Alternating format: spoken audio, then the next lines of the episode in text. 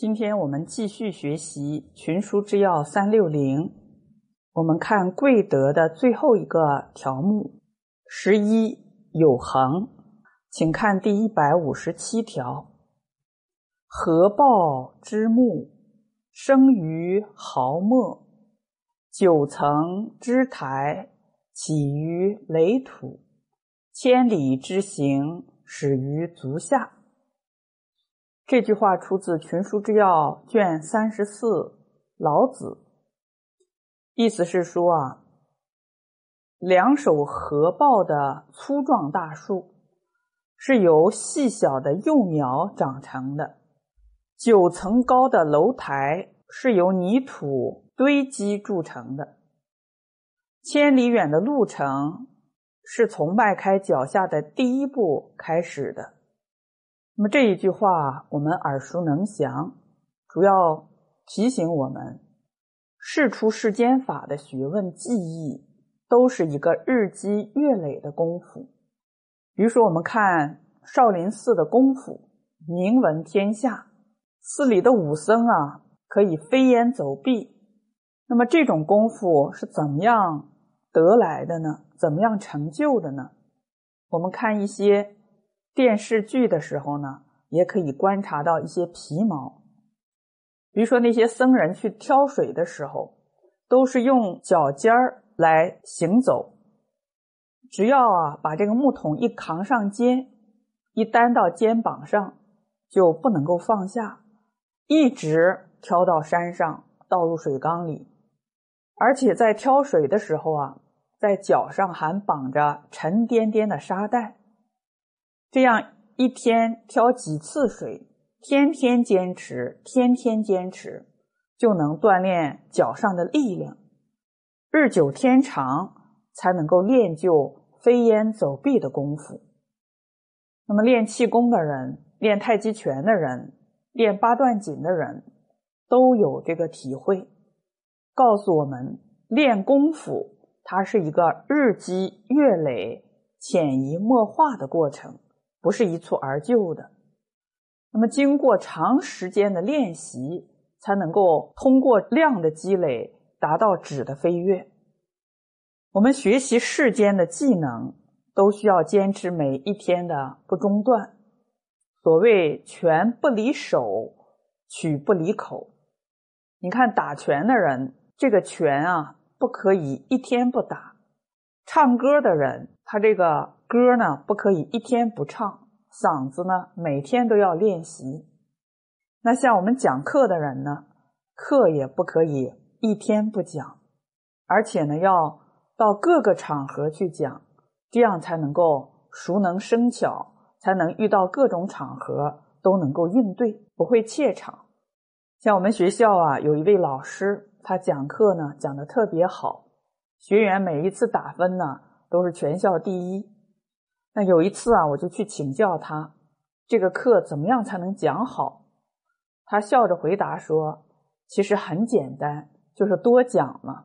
你讲的这个东西啊，熟的不能再熟了，熟透了，你自然能够得心应手。该长讲的时候长讲，该短讲的时候短讲，谈笑风生啊，应对自如，而且要各种场合去讲，面对各种观众。”哎，有的时候呢是给省部级的干部讲，有的时候还要到农村给那些不太识字、没有什么文化的老太太、老爷爷讲。无论学位高的还是学位低的，有没有受过教育的人都能够听懂，这样呢才能够啊熟能生巧。在欧阳修写的《卖油翁记》中呢，也给我们讲了这样一个道理。我们再回顾一下这个中学课本的典故，对我们仍然很有启发。陈康肃公尧咨善射，当世无双，公亦以此自矜。这个陈尧咨呢，特别善于射箭，他射箭的功夫很好，在当时的时候啊，没有人能比得上他。他也经常以此呢。有点沾沾自喜，常设于家圃，有卖油翁贺诞而立，逆之，久而不去。有一次呢，陈康肃公啊，就在他们家的场地呀练习射箭。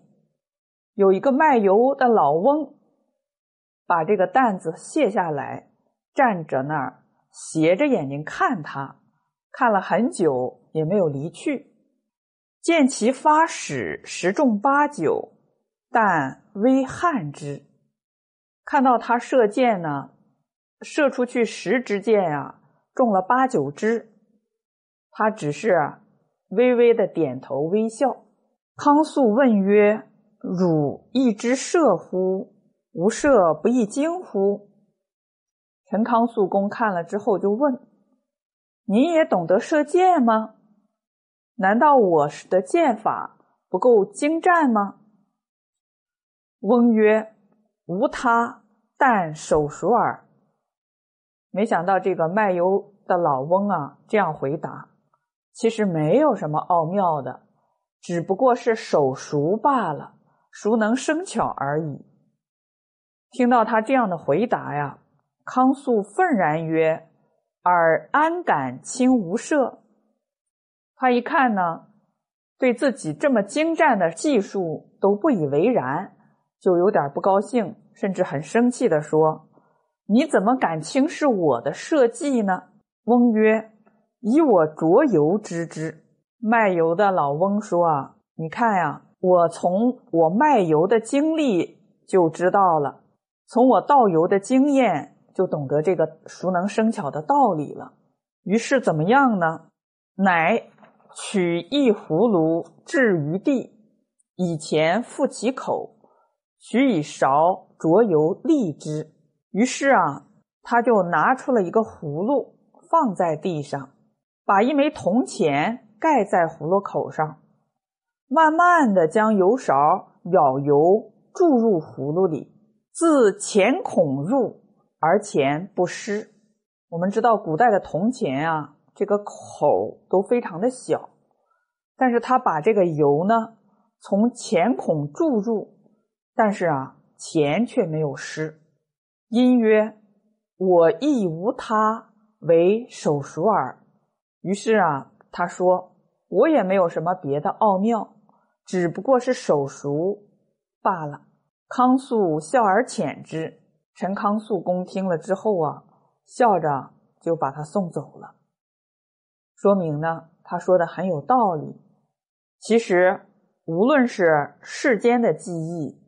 还是出世间的学问，都是一个熟能生巧、日积月累的过程而已。只要有恒心呀，都能够达到高超的境地。比如说，我们看专业的歌舞演员，还有钢琴家，像体育的冠军，像体操冠军啊、乒乓球冠军啊、篮球冠军等等，为什么能够成为冠军呢？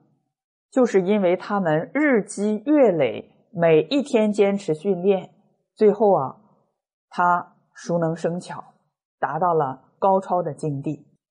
如果我们做事没有恒心毅力，三天打鱼两天晒网，那么无论做什么都难以成就。学习技艺是如此，世间求学问呢也是如此。我们都知道李白，只要功夫深。铁杵磨成针的典故，著名诗人李白啊，他小的时候读书啊也很贪玩没有学成呢就半途而废，要回家去了。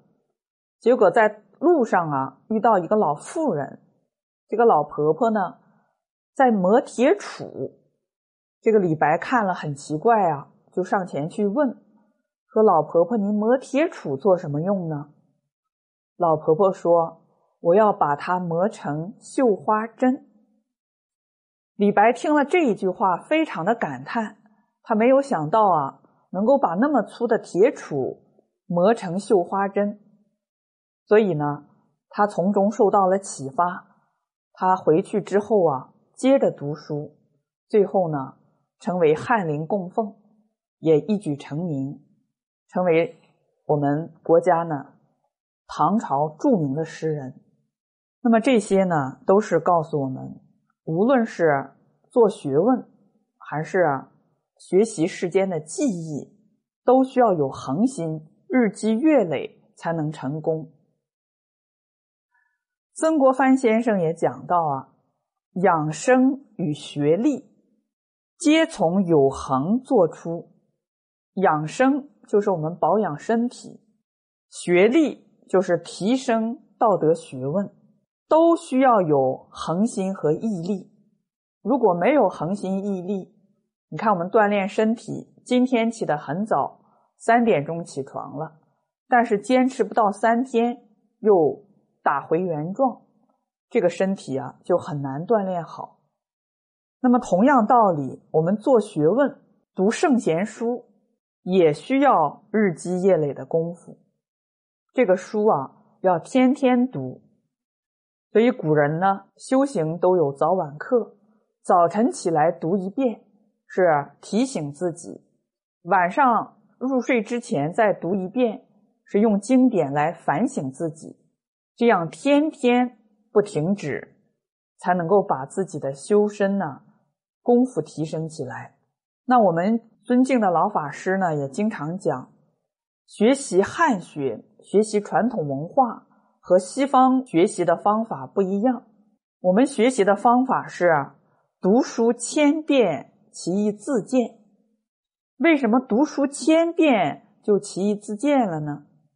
因为我们把这个书读了一千遍呀，我们的心定下来了，因戒得定。因定开慧，我们这个智慧是本自具足，所以大学上说：“大学之道，在明明德，在亲民，在止于至善。”我们每一个人都本具明德，有无量的智慧、无量的德能、无量的向好、无量的财富，这都是我们本性具足的。那么，怎么样把这些无量的智慧宝藏开发出来呢？那就是要定心定下来，智慧啊自然开启。所以，我们古人形容我们的心定啊，叫心如止水，波澜不兴。比如说，我们看这个水啊，起了大风大浪了；比如说，我们生气了，这个水呀，就像起了波涛一样。在这个波涛的带动下呢，这个水很浑浊，泥沙也在其中，所以呀，对外界的映照啊就不清楚，而且是歪曲的。那我们把这个怒气呀压下来，但是呢，还会有一些呢心念上的波动，比如说我们看谁不满意了、不顺眼了，有一点嫉妒心了。这个叫小小的波纹，虽然不像大风大浪那样对外界的映照啊是完全歪曲的、看不清的，但是也会有很多些许的歪曲。那么，只有我们把心呢平静如水，一点波纹都没有的时候，对外界的映照才是如实彻底的。所以，为什么说他心通？是我们本有的能力呢，就是因为他的心很清净，他自己心里没有杂念，没有污染，所以怎么样呢？别人的心念啊，被他映照的清清楚楚，他就能够知道别人的想法。所以，我们对事情看不清楚，没有智慧，根本原因在哪里呢？根本的原因就是在于我们没有定力。所以，大学上说呀：“知止而后有定，定而后能静，静而后能安，安而后能虑，虑而后能得。”知止就是我们看到财色名利的时候啊，要懂得放下，要能够看破，知道这些呢都是身外之物。这些东西呢都不足以啊成为我们追求的对象。古人把它称为身外之物呢，实际上是非常有味道的。为什么叫身外之物啊？我们想一想，我们这个身体都是刹那生灭的，都是啊由强壮变得衰老的，我们自己都无能为力，控制不了。我们想自己很健康，一点病都不得，我们能做得到吗？很多人做不到。哎，我们希望自己很聪明，记忆力很好，一目十行，过目不忘，我们能做得到吗？哎，我们还是那么愚钝。别人告诉我们一件事，我们转头就忘了。我们连自己的身体都控制不了，都无能为力。请问，在这个世界上，还有什么东西是我们可以控制的呢？所以，这些外在的财色名利啊，更是啊控制不了的了。明白了这个道理的话呢，你就不会再想去占有。才不会想去获得，欲望就止息了。